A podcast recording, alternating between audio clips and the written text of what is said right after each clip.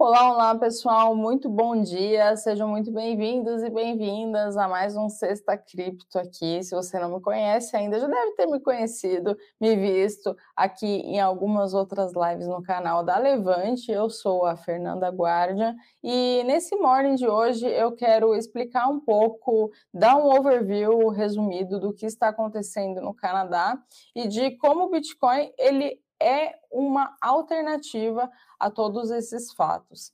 Bom, primeiro de tudo, a gente vamos voltar um pouquinho aqui na história. É, o Bitcoin ele não surgiu do nada, ele surgiu como uma resposta natural ao colapso, colapso econômico é, em 2008. Imagino que muitos que estão assistindo aqui devem se lembrar do que foi a crise do subprime, realmente uma situação muito frágil em relação é, a trabalho, empregos, pessoas perdendo suas casas. E como o sistema financeiro tradicional ele se mostrou frágil nesse momento, é, e isso acabou gerando, surgindo a ideia de, do, do, grande Satoshi Nakamoto, que até hoje a gente não sabe quem é, de criar um dinheiro alternativo, um dinheiro que seja imune a toda essa loucura econômica que na época eles estavam passando. E hoje, 2000, especialmente depois de 2020, por conta da pandemia e das distorções de preços e de economias que essa pandemia causou, é, a gente vê um movimento muito pró-Bitcoin nesse sentido. Então, é impossível dissociar o Bitcoin da questão macroeconômica e da questão ideológica. A pessoa que ela só olha o mercado cripto por conta do preço, ela está desperdiçando uma tese monetária de investimento futuro.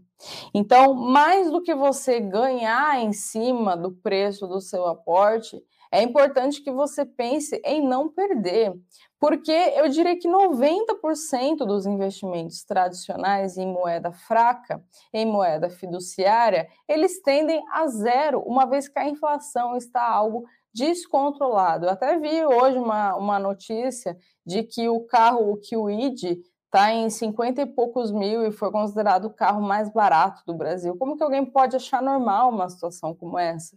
Como alguém pode achar normal ir no supermercado e está tudo absurdamente caro? Não é normal. A situação é de crise, sim, e a gente tem que lidar com essa realidade. Então, o mercado cripto ele serve como uma alternativa a tudo isso que vem acontecendo nos mercados tradicionais e que a gente não pode ignorar. Quer dizer, até citando aqui uma frase da Ayn Rand, ah, a gente pode até ignorar a realidade, mas não podemos ignorar as consequências de ignorar a realidade. Então, ou a gente encara diferente lida com isso da melhor maneira, porque sempre tem jeito. Caso contrário, se não tivesse jeito, a gente não estaria aqui na Levante trabalhando com investimentos, fazendo análises de mercados. Sempre tem um jeito.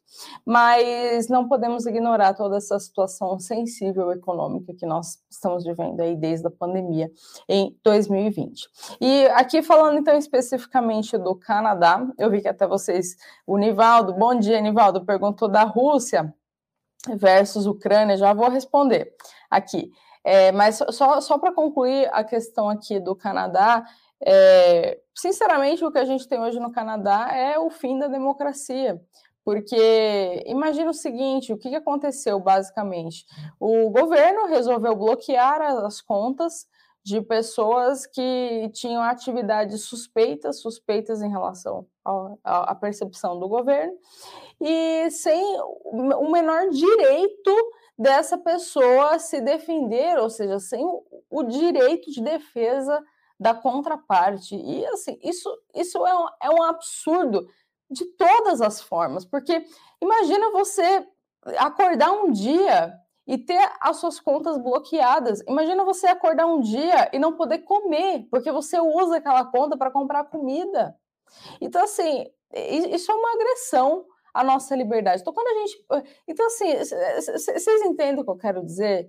Existe hoje o, o, no mundo essa questão econômica algo muito maior do que simplesmente olhar preço, do que simplesmente saber qual cripto que vai explodir nos próximos meses. Existe um, um fator muito preocupante em relação às economias gerais. Isso que está acontecendo no Canadá é um, é um absurdo de, de todas as formas, é uma agressão à nossa liberdade individual. Isso porque o Canadá sempre foi considerado uma economia livre, uma economia de mercado. Eu, particularmente, acompanho um pouco mais de perto o mercado canadense por conta de urânio, tá? Porque o Canadá é um dos maiores produtores de urânio. Eu já comentei aqui sobre investimentos em urânio, como que a tese de energia nuclear é muito promissora. E ver uma situação dessa é realmente preocupante. E assim, nem, nem indo muito longe, né? Porque tudo bem, Canadá é outro país, mas para quem é mais antigo, para quem viveu aqui a época do, do plano Collor, onde teve o confisco de poupança. Assim, eu não vivi essa época, tá? Mas eu, eu fico pensando, pessoa que viveu isso não tem como achar normal. Não tem como achar que isso faz parte do sistema. Não tem como você achar normal. Ah, mas depois restituir. Restituir, mas a, a moeda depreciada. O mesmo um milhão de reais hoje não é um milhão de reais que era cinco anos atrás. E as pessoas não pensam isso, acham que é, que é um mundo de maravilhas, ursinhos carinhosos, é só falta dar as mãos e cantar Imagine, entendeu? Não dá para ignorar a inflação, não dá para ignorar to, to, toda essa, essa situação que acontece no mundo, que já aconteceu aqui no Brasil. Então, é, por isso que eu até coloquei o título aqui, pedi para o pessoal aqui de, de vídeo colocar o título da, da Thumb como caminho para a liberdade, porque é exatamente isso. O Bitcoin é uma alternativa. Se você não quiser ter seu dinheiro continuamente depreciado por um governo, seja ele qual for, até mesmo governos mais livres, que não é o caso do Brasil, porque até citando aqui o ranking de liberdade econômica da Heritage Foundation, o Canadá sempre esteve um dos primeiros lugares. O Brasil tem a posição vergonhosa de 144, se eu não me engano, ou 154, algo assim, então, é vergonhoso, sinceramente, uma, uma situação como essa. E aqui eu não estou falando de político, não, tá? De um político específico, é, porque o problema é o Estado, o problema não é um ou outro político, e ainda mais em ano de eleição. Porque ano de eleição começa aquela disputa por quem vai gastar mais, por quem vai ter mais gastos fiscais. Então é aquela coisa de saúde para todo mundo, de educação para todo mundo, e de onde que vai tirar esse dinheiro? De onde que vai? O Brasil está produzindo para isso? Então, ao invés de deixar o livre mercado trazer as suas próprias riquezas a partir de produção de bens e serviços, não.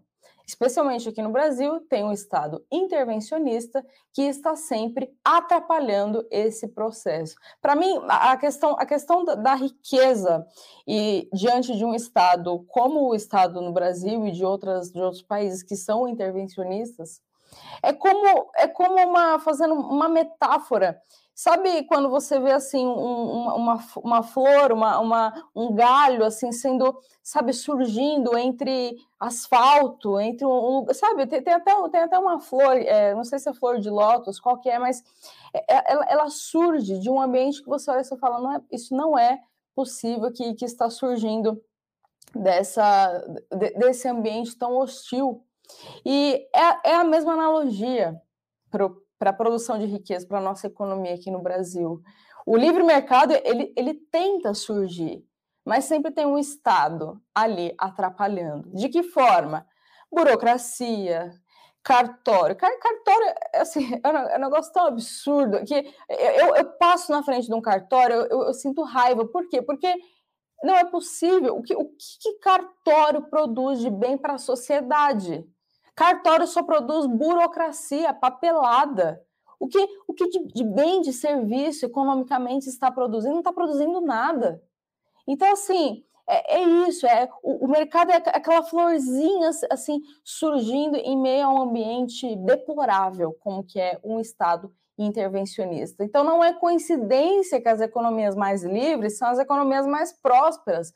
E eu até poderia chamar essa live de Bitcoin caminho da prosperidade, porque não tem, não tem como um país enriquecer em meio a um Estado que está ali sempre atrapalhando, seja com legislações que não fazem o menor sentido, aquele conjunto de lei. Aqui no Brasil a gente tem essa mania, né? Acho que isso, isso é até coisa da nossa herança estatal, de não, vai ter que criar lei para tudo, vai ter que fazer, tem que ter, tudo tem que criar lei. Aí você vai ver, tem um milhão de leis, mas que na prática não funcionam. Era melhor você ter menos que funcionassem direito do que ter um monte, é exceção para tudo e tudo tem um joguinho ali e que não funciona.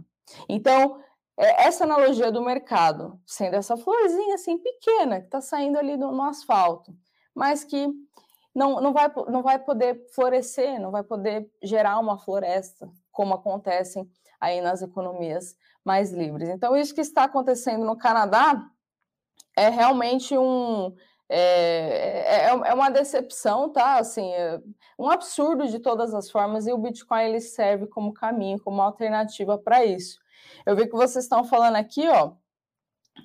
Ó, o, o Roberto, ouvindo verdade, isso tudo é feito para complicar nossa vida aqui. Exatamente, Roberto, mas assim, é tudo. Você vai contratar alguém. Olha, assim, eu vou dar minha experiência pessoal na faculdade. Eu sempre precisei trabalhar, sempre, sempre.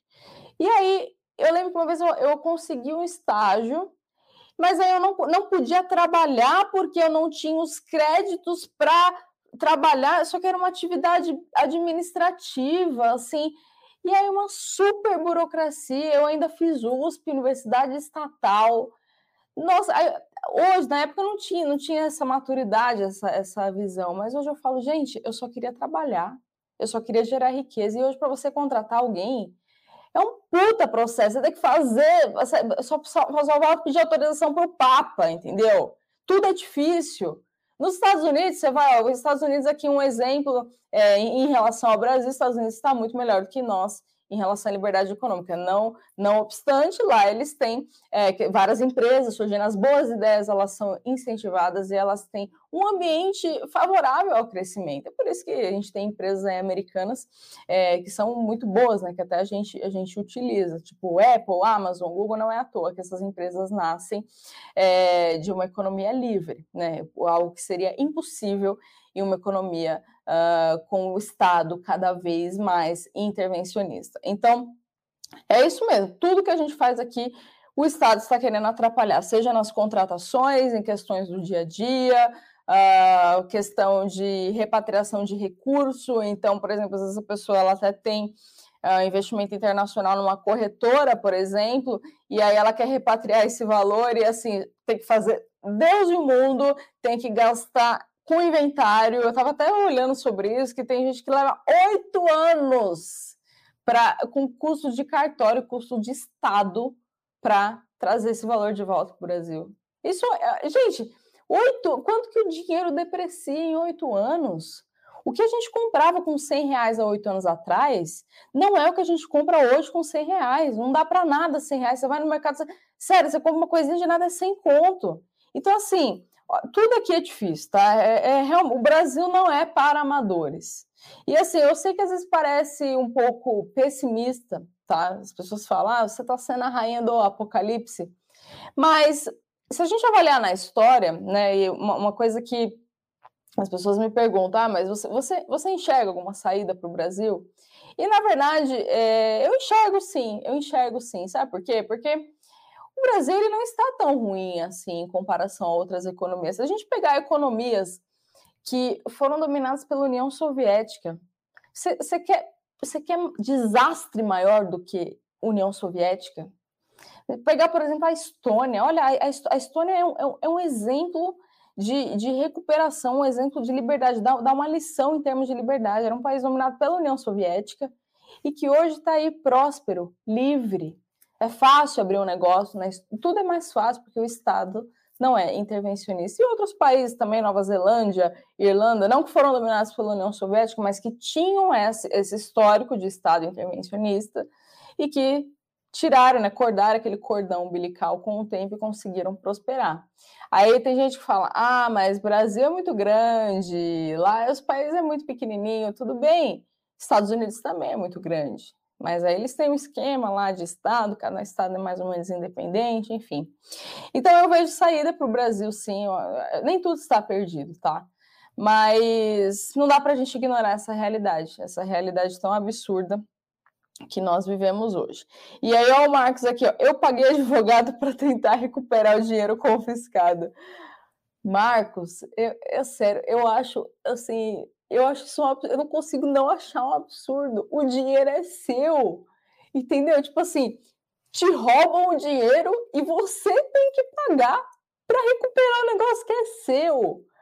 Olha, assim, não, dá. É, é, é, cada coisa. É melhor rir para não chorar. Rir para não chorar, porque esse tipo de político, o Estado ele não tem que intervir. Ele não tem que intervir na, nas contas das pessoas. O Estado tem que, no máximo, no máximo, prover ali a segurança. E aqui falando aqui do desenvolvimento até da própria espécie humana, o Estado ele surgiu como uma, uma forma de organização das sociedades primitivas. Antes você, a gente tinha sociedades primitivas que tinha aquele sentimento tribal de que todo mundo que fosse fora aquela sociedade seria atacado, então surge aí uma noção de direito, de leis Uh, leis assim que surgiram até de ordem espontânea, como por exemplo é, livre, é, leis relacionadas ao livre comércio, a quem compra, quem vende, até questão mais tipo casamento, esse tipo de leis até é, no direito a gente chama isso de justnaturalismo, né, que é, são essas leis que são criadas por ordem espontânea, e, e, e aí o, o, Estado ele teve uma importância nesse sentido, né, de, de, de organizar ali a sociedade, só que hoje esse conceito ele está muito distorcido, as pessoas querem Estado para tudo, até para lidar com o próprio dinheiro, e enfim, isso acaba é, impactando é, as economias como um todo e a nossa vida pessoal. Ó, o Livaldo perguntou aqui, é, pressão sobre Rússia e Ucrânia. É, a situação lá realmente está, está muito sensível, é muito comum as pessoas perguntarem: ah, mas isso vai afetar o Bitcoin?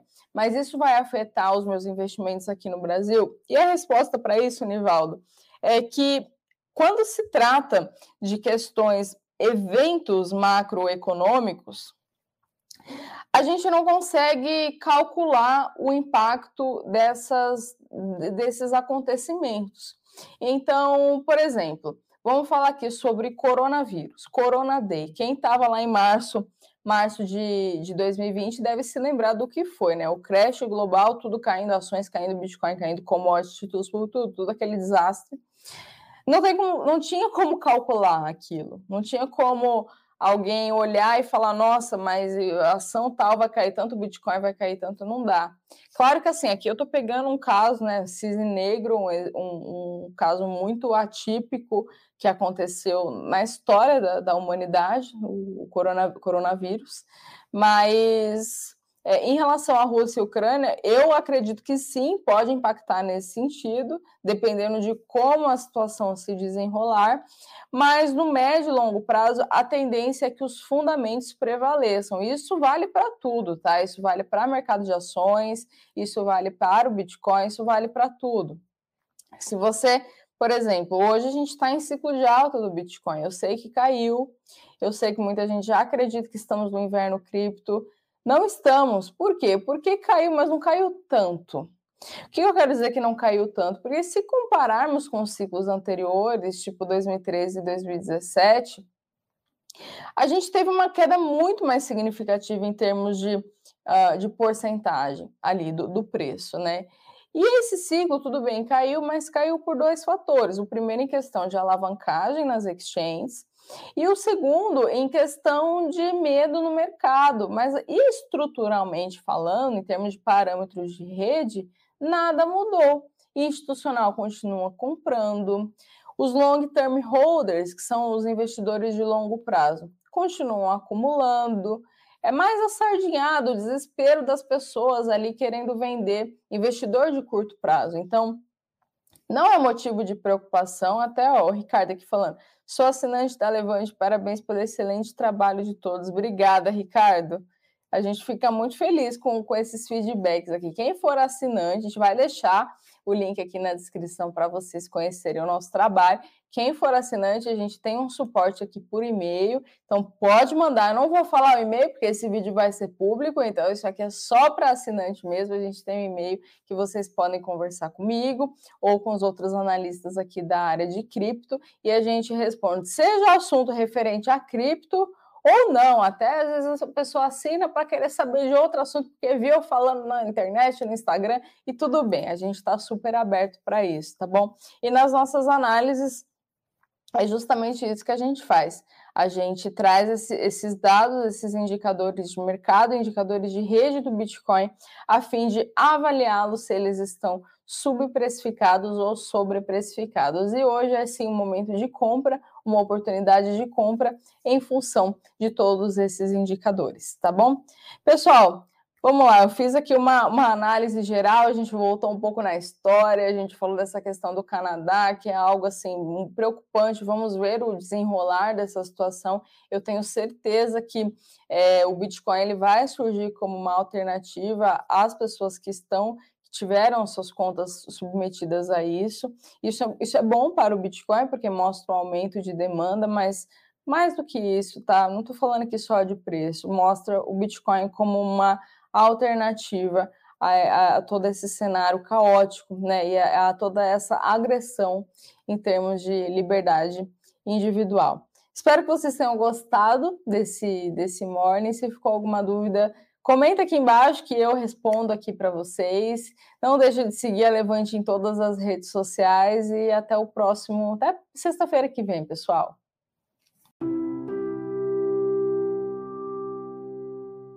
Para saber mais sobre a Levante, siga o nosso perfil no Instagram, levante.investimentos. Se inscreva no nosso canal do YouTube, Levante Investimentos. E para acompanhar as notícias do dia a dia e mais sobre a Levante, acesse nosso site levante.com.br.